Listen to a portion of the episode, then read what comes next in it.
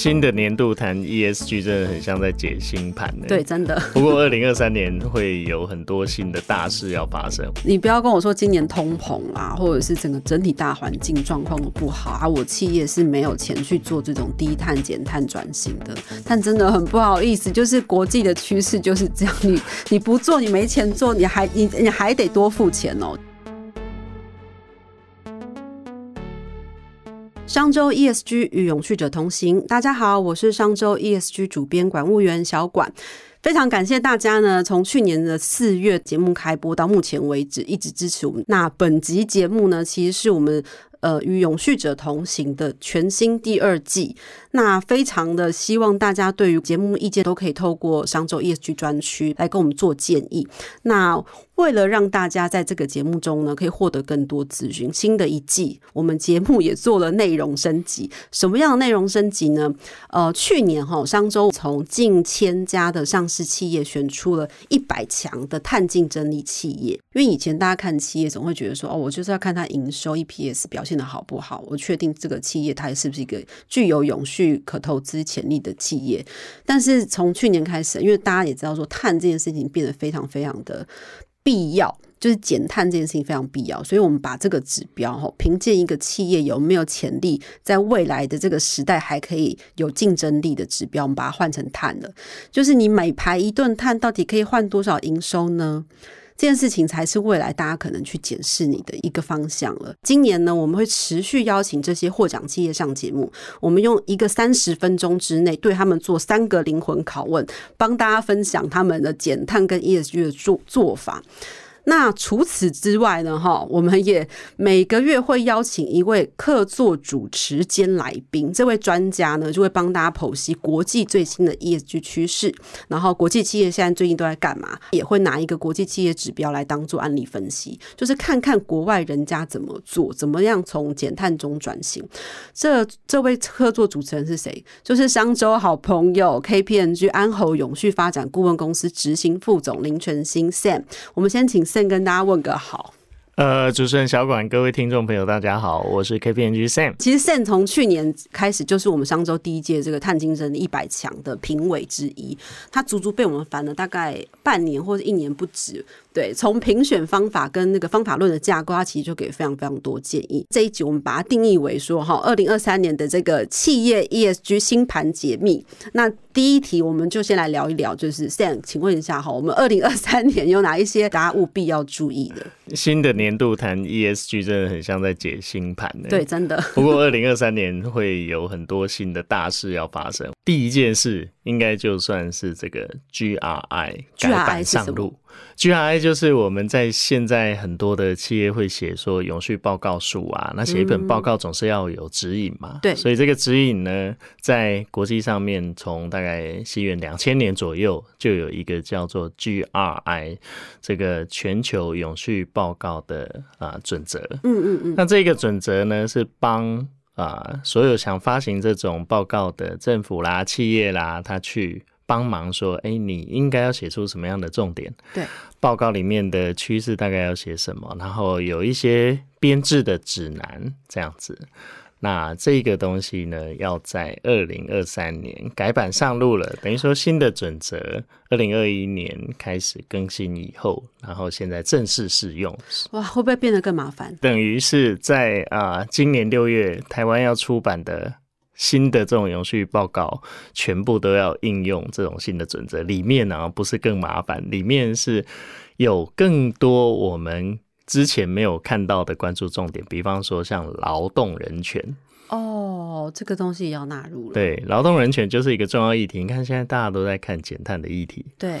可是新版的准则呢，特别把重点放在人权，甚至是尽职调查。ESG 滴滴，那你看，既然是新的版本嘛，嗯，作为一个报告的揭露准则，本来就是要来做啊透明的资讯揭露，嗯，所以现在这个新的版本啊，除了放在人权跟禁止调查以外，它会去评估这一种我们在谈 ESG 的时候啊，对很多的啊冲击跟影响，特别是在短期、长期。正面跟负面，嗯嗯，以前我们大概就是评估说，一家公司大概现在 ESG 上面有什么啊主要的 impact，然后可以从哪些方向去着手。那现在呢是正面影响、负面影响，然后呢你有哪些重大的主题牵涉到哪些利害关系人，而且你对于说怎么样去预防、减轻，然后造成这种 ESG 的 impact，特别是在人权上面都要去揭露。对啊，哦，这个那除了 GRI 之外呢？GRI 一个哦，然后这个国际这个 IFAS 基金会，就我们编财报也要有一个编制的准则嘛。哦，对，COP 对对对，COP 二七二十六的对 COP 二十六的时候，英国格拉斯哥这个 IFAS 基金会通常都是出给。编财报准则，然后里面有一个理事会叫 IASB International Accounting Standable）。嗯，那这一个啊永续的理事会本本来要做出来的这个准则，就是为了要跟财务报表的准则做对接。嗯，那要做对接的时候呢，就从啊去年七月的时候，大家已经收集完很多个国家，不管是主管机关或者是这个啊产官学的意见，然后去做了一个。ISSB 的啊 S one 跟 S two，S one 讲的是啊永续相关的财务资讯揭露时候的一般性揭露要求这个听起来好像很复杂，嗯，但是其实就有一点像啊 TCFD 一样哦，等于是说，哎，公司你到底怎么样做 ESG？你的管理机制是什么？然后呢，你的策略是什么？短中长期，然后你会做什么样的这个？投入，嗯，跟管理工作，嗯，然后呢，你揭露的风险跟机会在哪里？还有你啊，揭露的这一些资讯跟财务资讯的关联，估计的基准。那这是在 S one，那 S two 呢，就是专门针对气候相关的揭露要求，对于一家公司财务的影响这个部分哦。那希望说有一些比较具体的数据啦，在投融资上啊，甚至对得到财务的科字幕，所以这是 ISSB 的。啊，S one 跟 S two 这会牵动跟影响财报很多，这是第二个很重要趋势。哦，这就是等于是说，企业今年开始后就要注意说，以往我们那个财报或是永续报告书揭露的东西，你要想的更更细致了。以前可能就是只列举我自己在干嘛，然后现在你是要从影响，它连负面的影响，然后正面影响未来的机会跟风险，你都要分析出来，这也是好事啦。对呀，不然现在资讯那么多，也不知道写真的还是写假的。对对。对，就是让大家这个东西更透明、可检视。那第还有什么？还有什么要注意事项？哎，第三个是有一个叫 TNFD 啊，Nature，嗯，Nature 就是有点呃跟生物多样性相关的。对，就是在谈这个自然资本啊、生物多样性相关的这个准则，嗯，揭露架构，准备要在二零二三年的九月来 announce。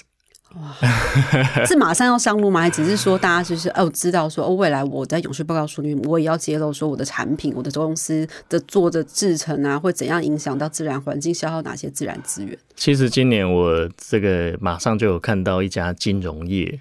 就已经啊，自己开始在他报告书里面去揭露所谓生物多样性跟自然相关的冲击和影响，是金融业拿一家举出来，我们表表表扬他一下。玉山哦哦，好那人家真的是走很前面的对对对对，没错。嗯，你看从这个 T。TCFD 讲气候相关财务资讯揭露到自然相关财务资讯揭露，嗯，这种就是两个是蝴蝶效应啊，对对，等于是互相影响嘛。有气候变迁，那可能气候变迁会产生这种生态生物的。环境冲击，嗯，其实这是很重要一件事啊。就像我们大家其实一直在看说联合国 SDG 什么永续发展目标，嗯，小管你知道，人家比较关注的啊，都是选那个什么就业跟经济成长，对，气候变迁啊，或者是责任消费生产。但是呢，最少人关注的就是这种陆域生态、海洋生态。啊，这种自然环境生态的议题，嗯，所以这个 TNFD，我觉得它的出炉啊，算是要给大家有一点提醒啊，不要一股脑的全部都是在看碳的议题啊，还是要看一下它互相影响的这种生物多样性冲击。哦。好，刚刚讲三个是国外的重要趋势，那国内有没有什么新盘要解析一下？范大师，国内的，我觉得这个大家听了以后，应该也是所有的，不管是企业主啊，或者是产官学界最关心的，因为直接影响到我们嘛，对不对？哎，我看了那个东西就很头痛啊。对啊，国外的趋势算是这个新盘解析，国内的趋势可不是新盘解析，国内趋势就是法令遵循。对对对，所以这个国内的趋势。这样子啊，呃，在这个 moment，呃，绿色金融三点零其实已经在去年推动上路了嘛。那我们知道绿色金融三点零里面哦，特别是针对啊金融机构，因为你知道这种就算是这个。掐着所有企业金流的喉咙开始下手，对，嗯，要希望说去做一些投融资资产组合碳的排放量的掌握啊，这是一个重点。然后呢，要去做这个 ESG 的评鉴，嗯。嗯，然后还要去做永续金融的评鉴，等于是沿袭这种国外的永续评比的监管机制，然后我们再把它放入。国内的这种监理监管机制，其实因为它的主管机关是金管会，对，所以呃，上一次这个公司治理三点零，大家已经也推动了几年了，嗯，所以今年应该我们预期可以看得到公司治理四点零。去年底的时候，跟一家金融的银行的。朋友们一起吃饭哈，那他们就在讲到这些东西，然后就非常的 满肚子火，就是有点抱怨，就是说哇，我一下要金融三点零，然后一下你要跟我永续分类标准，然后我这些表格报表我什么都填不完，然后每每一整年忙你这些事情就好了。现你怎么看这个？就是 我我相信呃，主管机关有听到这样的声音，在推动一些政策跟制度的时候。但我觉得对也不对的原因，是因为说，诶，我们的国家像在 ESG 的一些推动工作跟政策上，看起来好像跑得很快，的确也是没有错啦。对啊，那这几年在亚洲公司治理的排名也都很前面，是没错，但。主要原因就是因为说，好像我们不现在这么积极的开始做很多国际的一些啊这种趋势啊跟接轨上，怕会来不及啊。哦，比如说像碳的议题就是嘛，你看你面临可能很多的这个碳的关税，或者是客户上下游之间，尤其我们这种进出口贸易的国家，嗯，没错。对，嗯，所以啊，是怕缓不济急啊，所以才会推的又快又猛这样子。好吧，那我们就只好迎接这个麻烦，把它麻麻烦当机会，然后还有什么要国内要注意的法规？今年应该永续分类标准，等于是说，对对对，大家大家不是都在讲说，哎，到底是投什么样的啊，或者是做什么样的经济活动叫做？green，永续对对对，叫永续对，所以这种经济活动的判断的基准啊，之前大概比较先进的，像这个欧盟绿色正纲，那它有它的 taxonomy。对，现在国内这个 taxonomy 的活动的认定方法，应该也差不多要 get ready。它最主要的效果会是什么？引导资本市场把这个钱对流入到比较永续的产业。呃，产业是一个，然后。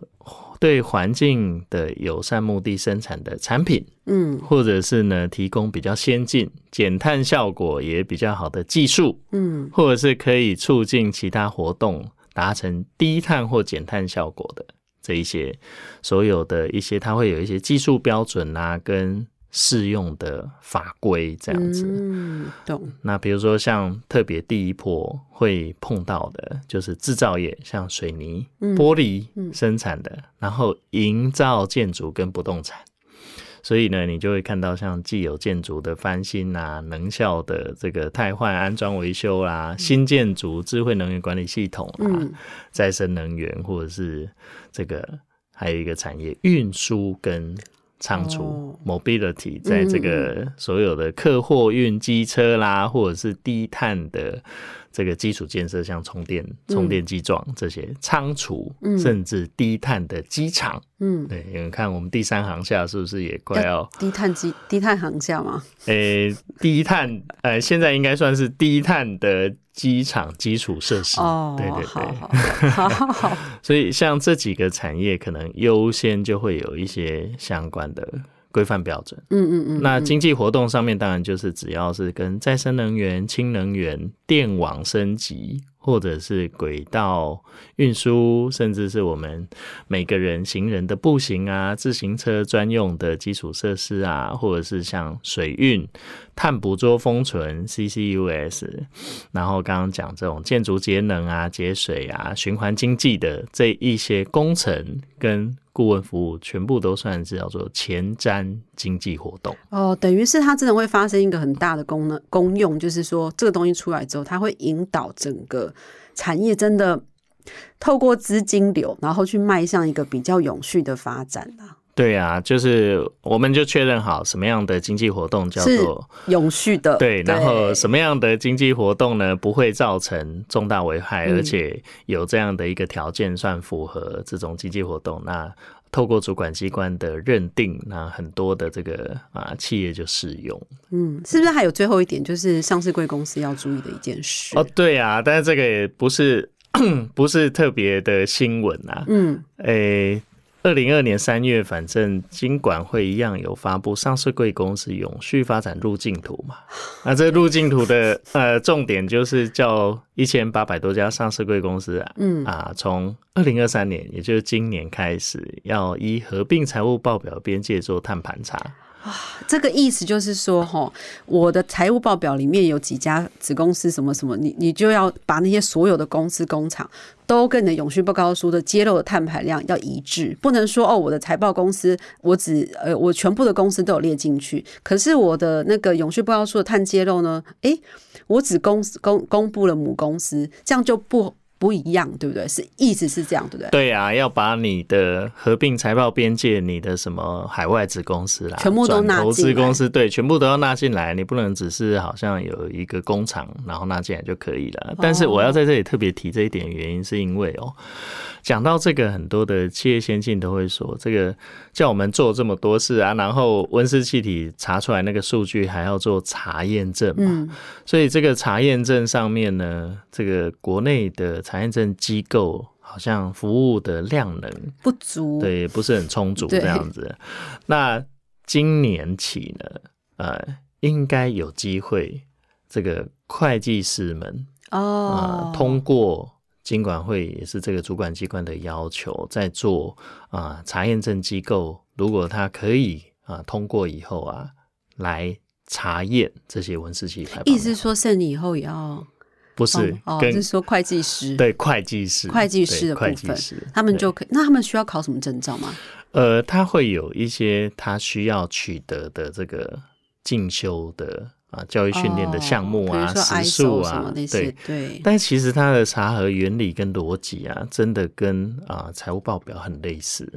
哦，对啊，我我记得我二零一四年，嗯。我我代表 KPMG 去澳洲出差的时候，嗯我那时候去去请益啦，给我们，因为我们澳洲它这个啊做的很先进嘛，嗯。它在永续上面的这个咨询顾问做的啊蛮早的，那整个服务的量体跟规模也都蛮大的。嗯。那我就去跟他请益，我就发现说，哎、澳洲会计师好特别哦，他除了签证嗯。财务报表以外，他也签证温室气排放量。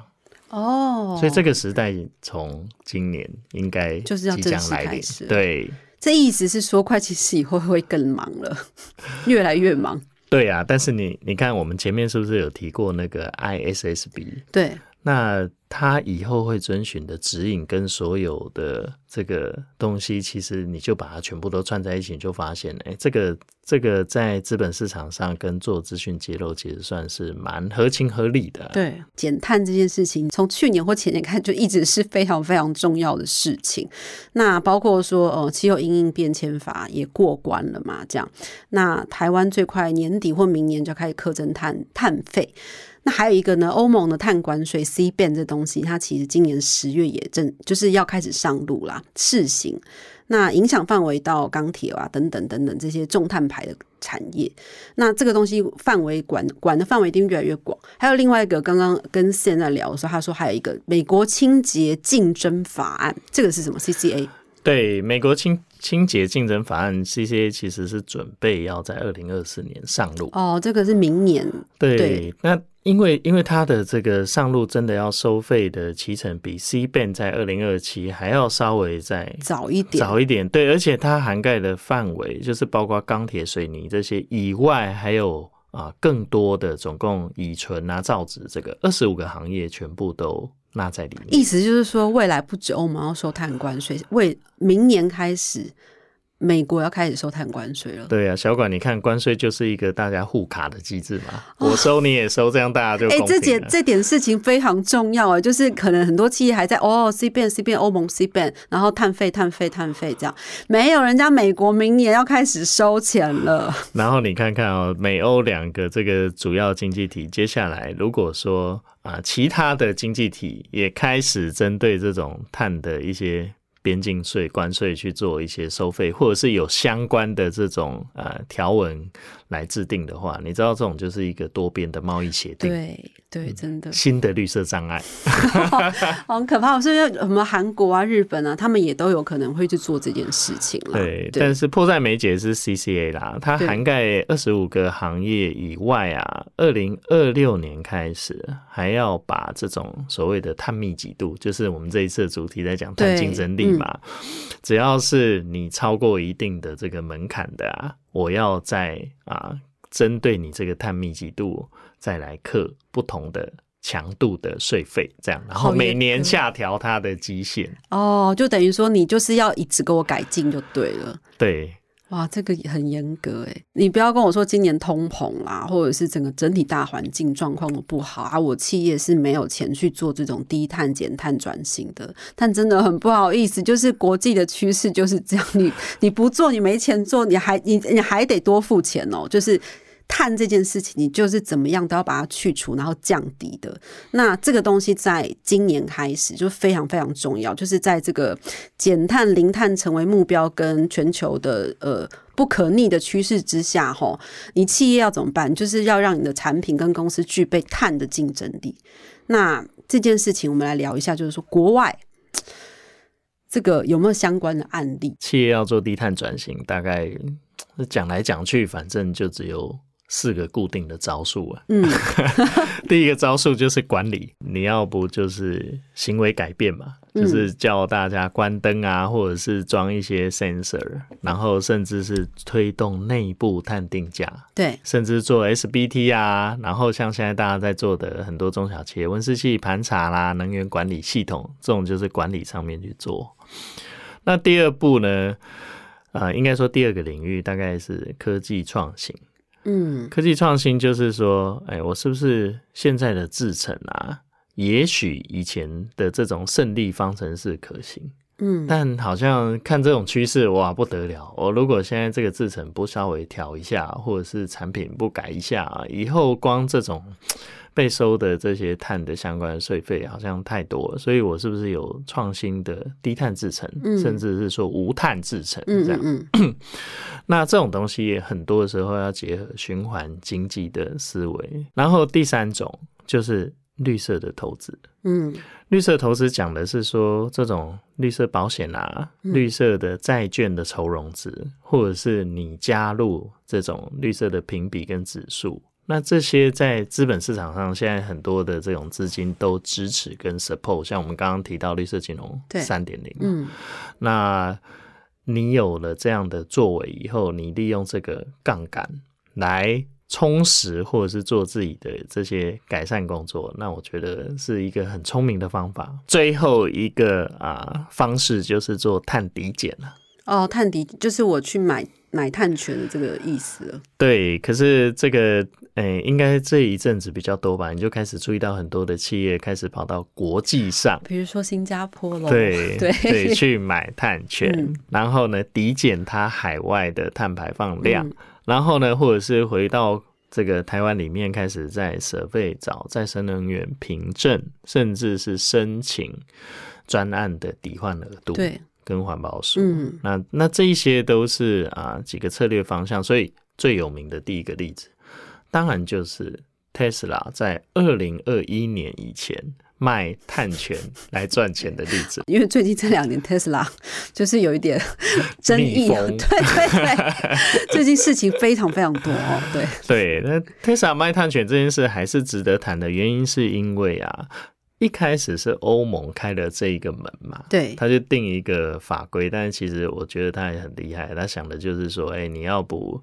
呃，这个所有的欧洲的这些车都是好车嘛？嗯你看，像什么 Mercedes-Benz 啊、B N W、奥迪、VAG 集团这些，反正你们就是哈、把你的内燃机引擎全部都做成啊、低碳排的，嗯。然后一样、啊、跟我们刚刚讲美国 CCA 清洁竞争法案啊、你这一次加一公升油可能要跑二十五公里，下一次加一公升油呢，可能要比较 crazy 一点，跑到五十公里之类。嗯，你知道大家一定想说，这个技术升级的投资成本怎么做得到？，对啊，汽车百年工业，对啊对，，所以他就故意定一条法规嘛。那你在这个过渡期，你就去找 Tesla 买碳权，因为我觉得它是电动车厂，所以我核给他碳权。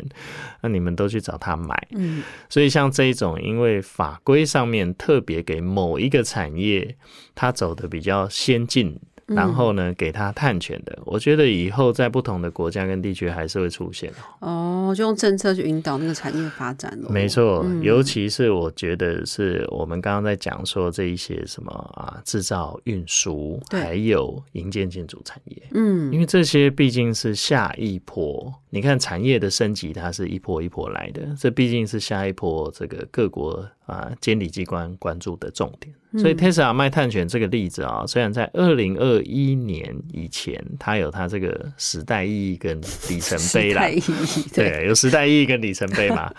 那二零二二年开始，他也透过他自己的这个汽车的营销啊，还有其他的多角化事业开始 earn money 了。但是这个例子仍然是、啊很经典的，对，很经典嘛。对对对对那第二个我们谈一下好了。在台湾，经常不是有很多的公司啊、有的时候就趁机对趁机抓到机会，跟政府主管机关反映一下，说我们要买绿电都买不到这样。嗯，没 错，但我我一直很想啊、大概呃讨论一下这个议题啊。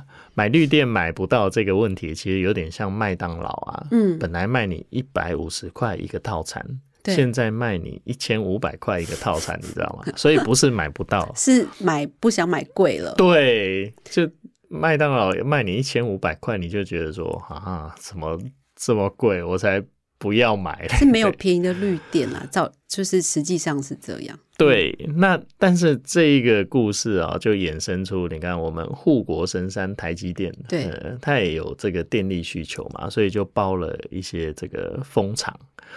那卖它的呢，就是这个啊沃旭，对，应该是算是全球的这种风电开发的龙头龙头企业沃对旭，对，那它的转型跟碳竞争力也很相关哦。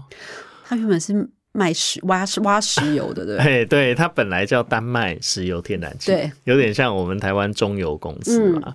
所以我觉得、哦，你看这个颠覆我们很多的想象啊，很多很多的企业一直在想说，或执着于现在的这个商业模式和成功方程式，嗯他，就会思考说，那我扣零了，我现在就是卖这个我怎么可能不卖？但有时候稍微前瞻布局一点，尤其是像台湾很多的家族企业啦，一代的成功方程式其实是有它的这个大环境啊，还有它的啊商业思维，但是。现在在这种 ESG 的潮流下，每个月甚至每周都有新的一些规范跟要求，嗯看起来下一个时代趋势的大环境跟现在不太一样。嗯，所以我都会建议说，你看到像沃旭这种丹麦石油天然气是它的前身，人家从十几年前就开始在思考说，诶、如果哪一天我们不是靠石油经济来做的时候啊，我可以做什么事？嗯所以他才开始去做所有的再生能源投资，然后成为它这个世界。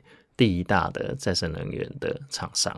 就是蛮不可思议的哦，就是他以前维生的产品是现在大家不要的东西，结果他们没想到他花十几年时间就发现，哎，我又产出了大家都需要的东西了。嗯，这个是蛮不容易的。哎，讲到这个例子，我稍微插个题外话，因为在国内也有很多的这个有有一些这个做充电机装的公司，对，他的二代接班的时候啊，在大概才。没多久，五年前吧。嗯，五年前的时候还苦瓜脸，觉得说啊，怎么这个这个充电机装这个事业好像啊，营收对营收不知道未来在哪里这样。哎，没想到这几年全部都哎，非常的兴盛。哦，此一时非彼一时也。而且这个此一时跟彼一时了不起，就是个三五年。其实速度非常快，对，很快。对，你就想你多久换一次手机，你就知道了。所以转型跑得很快啊。嗯。那第三个例子还是一样是油公司的例子。其实石油公司真是没办法，因为他们现在是被大家打的这个标靶啦，大家都会觉得说你这个石油就是碳排量极高啊，污染环境啊，我们现在要杜绝你啊。可是这些石油公司，他们其实底下也养了非常非常多的人，就是每一个人的工作权，我们大家都不能不能忽略。所以他们其实现在。也非常非常多的石油公司在做碳捕捉，然后做各种转型，然后去去找氢啊、炼氢啊各种方法。所以这个案例是芬兰国营石油公司。对，Nesteo 这个我觉得，哎，小管，你刚刚讲的。诶，油公司有分两种，一种就是死不改的，谁死不改？呃，这个不好说，但大家看得出来它被推动了。但是我们要讲好的例子嘛，好的例子，这种像芬兰国营石油公司 Nestio，就是由传统这种化石燃料开采跟炼油转型去发展生质燃料。它现在也是全球最大的生质燃油供应商。生质燃油供应，它主要是未来包括航呃飞机嘛，对对，他们都是要需用这种类似，我们叫它简简单一点，永续油好了，就是必须要用这种方法，用这种什么废弃脂肪掺杂植物油炼成的百分之百的这种生质燃料了。嗯，但因为在台湾那个飞机是不能加生质燃油，对对对对，所以。所以呃，我觉得这就是我们目前哦，就是呃，在企业跟政府之间，特别是在台湾，我们必须要稍微去留意跟关注的一个 gap。嗯，因为国际上看起来很多的这个航空公司，它在应用生质燃油上，其实算是走的也蛮前面的。对，那到底这一个东西是假议题？还是说，它以后有机会真的像电动车这个东西，十年磨一剑，然后就真的变成说大家往这个趋势跑。嗯，我觉得这个东西大家还在，至少在台湾还在持续研究跟关注。嗯嗯嗯，对，因为像我知道说，比如说应该是欧盟吧，他们好像也有规定说，呃呃，飞机在几年开始就一定要添加。呃，部分的每某一个比例的生质燃油，对，不然你就不能在我这里降落。那这不是很好笑吗？就是说台湾这边不准人家加，那如果飞去那边说，哎，降落的时候我必须要含有自己油，怎么办？不是也很尴尬？所以台湾通常新机交机的时候，因为新机交机都是由国外飞回来的，嗯，就飞回来那一趟是加生质，然后就飞来这边的时候刚好也用完了，所以就是说，哦，我没有，我也没有违背法规。第一趟了，对对对，哦哦，第一趟，第一趟。飞回来的时候加嘛，然 后对 对，不过这个这个议题呃可以持续关注，因为它跟石油公司的这种转型是直接相关，所以开始很多油公司也去啊慢慢往这个方向跑，这样子。嗯嗯嗯，对。最后一家是不是大家都知道的？呃，最后一家我们当然来讲 Apple 了。嗯，对，因为 Apple 的这个软硬体啊实在是很厉害，主导这十五年的。电子科技的市场嘛，跟我们的生活。嗯，那我不知道，呃，听众朋友，也许我们常关注 ESG 这个领域啊，您知道说，他自从这个啊奥巴马时代的环保署长。就是卸任以后，她叫做 Lisa，嗯，她去当他们的永对永续长。这位女士，她当她的永续长以后啊，你看啊，Apple 有很多的这个雄心壮志啊，嗯，从整个园区或者是消费生产这个营运上面去用全绿电。盖新的园区以外，另外就是像啊宣告说要所有希望以后所有的新产品全部用百分之百回收 Apple 的产品再做成的这个。新手机或新电脑哦，对，那我觉得它这个跟商业模式和低碳竞争力很相关。特别把它拿出来讲的原因，是因为说，你看这个手机这种东西啊，我我不知道小管你多久换一次，嗯，没有很频繁了，那不好说，对，不好说。我自己今年。这个一月一号换手机，终于在终于换手机，终于换手机，因为我之前是 iPhone 七，撑了四年半。哎，你很厉害耶！这几年就发现 Apple 在前端营销通路上，它做补贴嘛。嗯，补贴意思就是说，比如说像你要，你如果要买 iPhone 十四，好了。你就拿你的旧手机去换，对，去换嘛，他就愿意比市售的通讯行跟回收商还要再高的价格，嗯，收你手上那一只，嗯，旧手机，嗯，你看这在营销上是成本补贴的行销手段，可是这个有助于他在啊企业上面啊继续维持他的啊营收跟。品牌竞争力，嗯，不然新手机卖不动这样的。对啊，对。但是前端，我所谓前端，就是在原物料制造端。这几年，自从这个 Tim Cook 上任以后啊，他当执行长其实真的很厉害。他投资这个啊机械手背，现在已经到第三代了。那人家投机械手背是在自动化，他投机械手背是在拆解所有 Apple 的啊产品。所以现在拆的越来越细了。第三代机械手背部在这个荷兰啊，还有其他的这个制造商，它可以去连稀土、钨这一些贵金属，嗯，还有重要的战略性的物资和原物料都拆得出来。就是靠那个自动的机器手臂。对，哇，机械手背就专门拿来拆这个产品的嘛。然后拆拆拆呢，可以拆到连稀土。全部，你知道稀土是这个中国大陆非常有的战略物资，对对对对对。所以，所以像这样的东西以后呢，他再把它回到他新的这个生产制造的新机上，嗯，那他就可以省成本了。他省下来成本比他啊投的这个新销资源还划得来。这种是一种城市采矿的概念，你知道吗？很有趣诶，因为 Apple 大家这几年比较会注意到说，觉得它的产品影响力引导就是市场的那个影响力已经不如前嘛。但其实看一个企业，你也不能只看呃短短短期三五年，就是它在这个永续方面、循环经济上面，它其实做了一笔投资下去。这种城市采矿的概念就变成说啊，你不需要再多耗很多的这种啊到原始的地方去采矿，你减少的碳排，还有你省下这些原物料，其实循环经济就是减碳的最后一里路。没有什么不可能的，就是说有没有要做而已。那我们今天很感谢这个我们客座主持兼来宾 Sale，让我们理解二零二三年企业 ESG 的运势。那同时也看到国外做法人家怎么做。谢谢 Sam，谢谢小管，也谢谢各位听众。